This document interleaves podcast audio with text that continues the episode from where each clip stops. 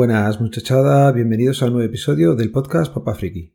Otra vez por aquí y nada, hoy os traigo pues una jornada mm, rara, extraña, de las más surrealistas que me ha tocado vivir en el DNI. Y es que hay veces que te viene gente extraña en diferentes días o a lo largo de una semana, pero todas las anécdotas que os voy a contar nos surgieron en la oficina el mismo día.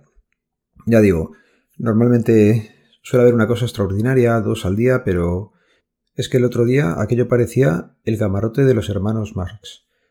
Os cuento, empieza la jornada y salgo a llamar a la gente. Nosotros no tenemos llamador como otras oficinas que tienen, entonces tienes que salir a llamar a la gente.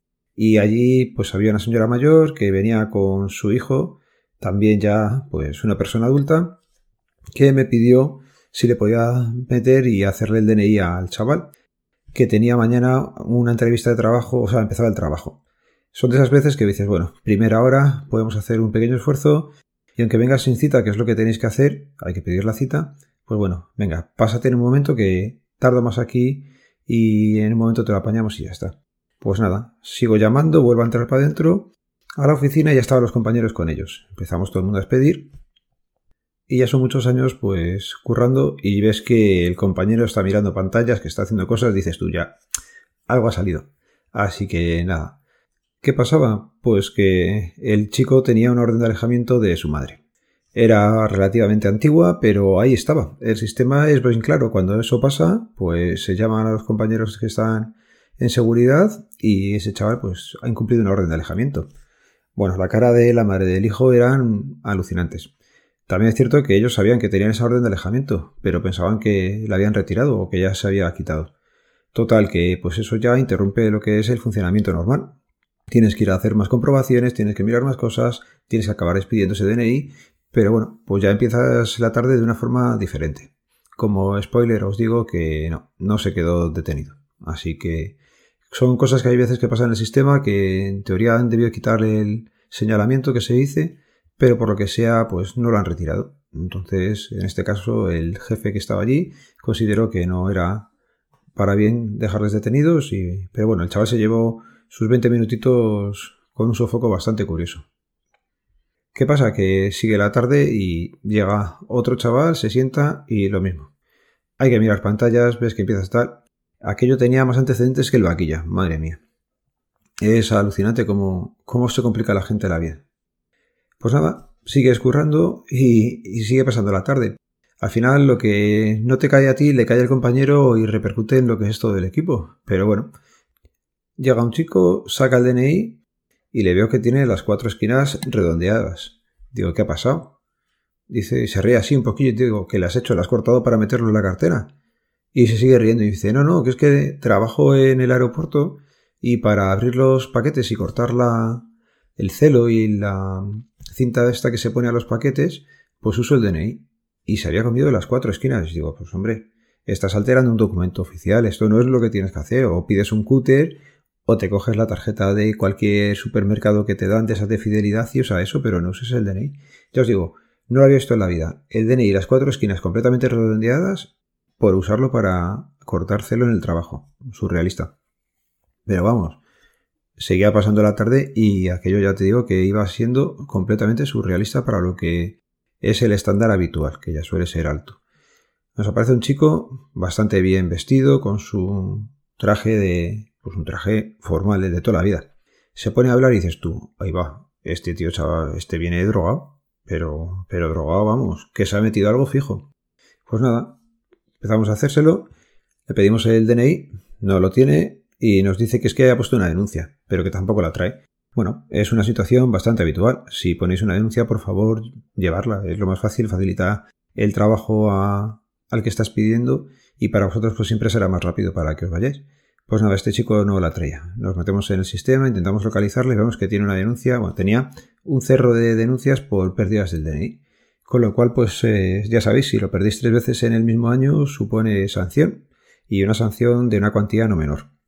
Bueno, pues se pone el compañero, porque se le cayó justo al compañero al lado, a hacerle el DNI y no nos dejaba hacérselo. Y claro, no nos dejaba hacérselo porque la denuncia que tenía puesta era del DNI anterior al que había perdido. el chaval lo estuvimos mirando ya y ya nos aclaráramos con la situación. Había perdido el DNI en 10 días dos veces. Así que nada, cosas que, que pasan, pero ya digo, siempre en la misma tarde, todo en la oficina no nos había ocurrido. Pero ahí no acaba la cosa. Me viene una mujer, si no recuerdo mal, era de Guinea. Y el nombre era Engo o algo así. Y había perdido en el trámite la E. Empiezas a mirar, claro, me da el pasaporte. En el pasaporte viene con Engo con una E delante. En los papeles que tenía delante la E la había perdido. Digo, pero esto está todo mal. Cantidad de escritos por todos los lados en la partida de nacimiento. Y nada, hasta que ya consigues ver que es que no es que lo haya perdido, es que el funcionario que lo hizo de primeras en eh, la partida de nacimiento lo había escrito mal y había una nota marginal al, al fondo, al fondo, al fondo del todo del documento, pues sí, abajo del todo tenía una nota marginal que decía que por error se había puesto mal el nombre y que el nuevo era el que ponían a continuación, con la ella recogida y tal. Y digo, venga, pues nada, empezamos a hacerlo, le pones todos los datos, hay una pantalla que tiene que verificar que los datos que estoy yo poniendo están bien escritos. Somos humanos, nos podemos confundir y más de una vez pues ponemos el nombre del abuelo como si fuera el nombre del padre o se te baila una letra en el teclado y estás poniendo algo mal. Y me salta, ya, pero es que, ¿por qué no aparece mi padre? Digo, porque en los papeles no aparece. Digo, si tú no tenías padre, pues no aparece, ni si lo tenías, el papel está mal hecho. Claramente vi que la mujer estuvo sopesando en uno o dos segundos si perder el padre o no perderlo, y dijo que lo perdió y tiró para adelante. Así que ella sabrá qué es lo que ha hecho, si tenía padre o no, y cuando llegáis a nosotros ya venís con, con la documentación preparada y, revisada del registro civil. O eso tendría que ser. Sigue la tarde, porque todo esto ya os digo que fue el mismo día. Y se pone un matrimonio con sus dos hijas a hacer el DNI a las pequeñas y se viene el padre y una de las niñas conmigo. Le pido el DNI porque era menor de 14, hay que comprobar que son los padres los que vienen a hacer ese trámite con ellos y leches. Era Jorge. Era Jorge el colega con el que me iba yo cuando tenía 16 años de fiesta. Y ahí estaba, digo, iba la leche. Y nada, pues reencuentro, te lo pasas bien ese rato hablando de, las cosas que hacíamos juntos, de, de familia, de más amigos, de más conocidos.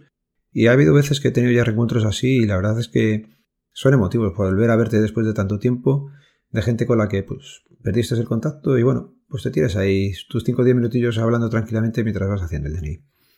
Y después de irse el amigo, pues bueno, ya entendéis que con toda la tarde que llevamos, pues ha habido siempre un poco de retraso. No se tarda lo mismo en hacer un DNI a una persona normal, que viene una renovación normal, que a uno que tienes que mirar 40 pantallas de antecedentes o que tienes que estar leyendo tantísima documentación como aportan. Sale otro compañero a llamar y empiezo a oír ruidos en la sala. Ruidos me refiero a voces un poco más altas, un poco y es que resulta que una de las personas que había venido, pues estaba ya organizando la lista de espera porque le parecía que así debía hacerlo. Yo no sé vosotros, pero cuando vayáis al trabajo de otra persona, es eso, el trabajo de otra persona, el que organiza es la persona que trabaja allí. No hace falta que vengas tú a poner el orden de lista, a preguntar qué número tienes, ni nada. Ya somos nosotros capaces de hacernos nuestro trabajo. Y esas cosas fastidian, ¿vale? ¿Qué pasó? Pues esa persona cuando entró venía mosqueada. Y cuando tú vienes mosqueado a un sitio, lo transmites a la persona que te lo está haciendo. Y el resultado nunca, nunca es bueno. Siguió la tarde y nada, en esa tanda entró un chaval con su padre, me la documentación y venían a hacer el cambio de nombre de, del padre. Dices, bueno, aquí ya algo pasa. Empiezas a mirar y me dice, sí, nada, que este chaval vivía con su madre y estoy saliendo con ella más o menos y que lo, no es como que lo adoptas, es como que lo reconoces como hijo, entonces pues pasas a ser el padre, entonces en el DNI te van a poner el nombre del padre. Lo mismo empiezo a mirar, chaval de 13 años, y notas marginales en la parte de nacimiento tenía unas cuantas ya. Pues te vas lógicamente a la primera que hay, donde va a decir que la persona tal, pues eh, reconoce a la persona tal y pasa a ser el padre y le da los apellidos. pues me da el DNI que tengo de la persona delante del padre y no correspondía con el padre que me ponía en, en la partida. Digo, ostras, esto es raro. Ya te cambiando al hombre y sigue, de estas veces que ha ido, antes de preguntar voy a seguir leyendo.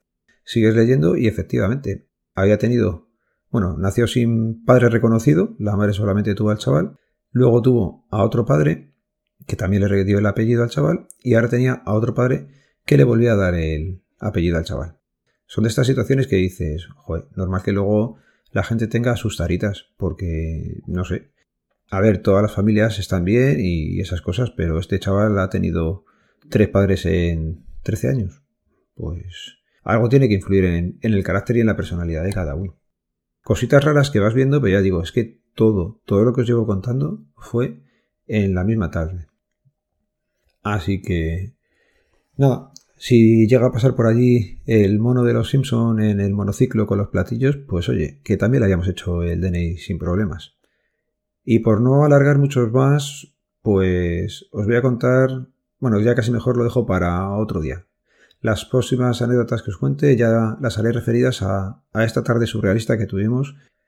Y ya digo, llevo muchos, muchos años expidiendo DNIs, pasaportes en la oficina del DNI y tarde así no habíamos tenido en la vida. Ya digo que pueden venirte, pues eso, un casito de, del padre que os he comentado, pues bueno, hay veces que vienen, no vienen con dos padres, pero bueno, van viniendo, a lo mejor vienen un día, otro día tienen otra cosa, pero una tarde con tantísima, tantísima cosa extraña que cada persona que se sentaba era, bueno, hijo, pues cuéntame lo que quieras, que ya no me voy a sorprender.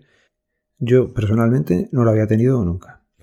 Bueno, ya sabéis que en las notas del programa quedan los métodos de contacto, que el podcast pertenece a la red de sospechosos habituales, que podéis seguirnos a través del feed feedpress.me barra sospechosos habituales.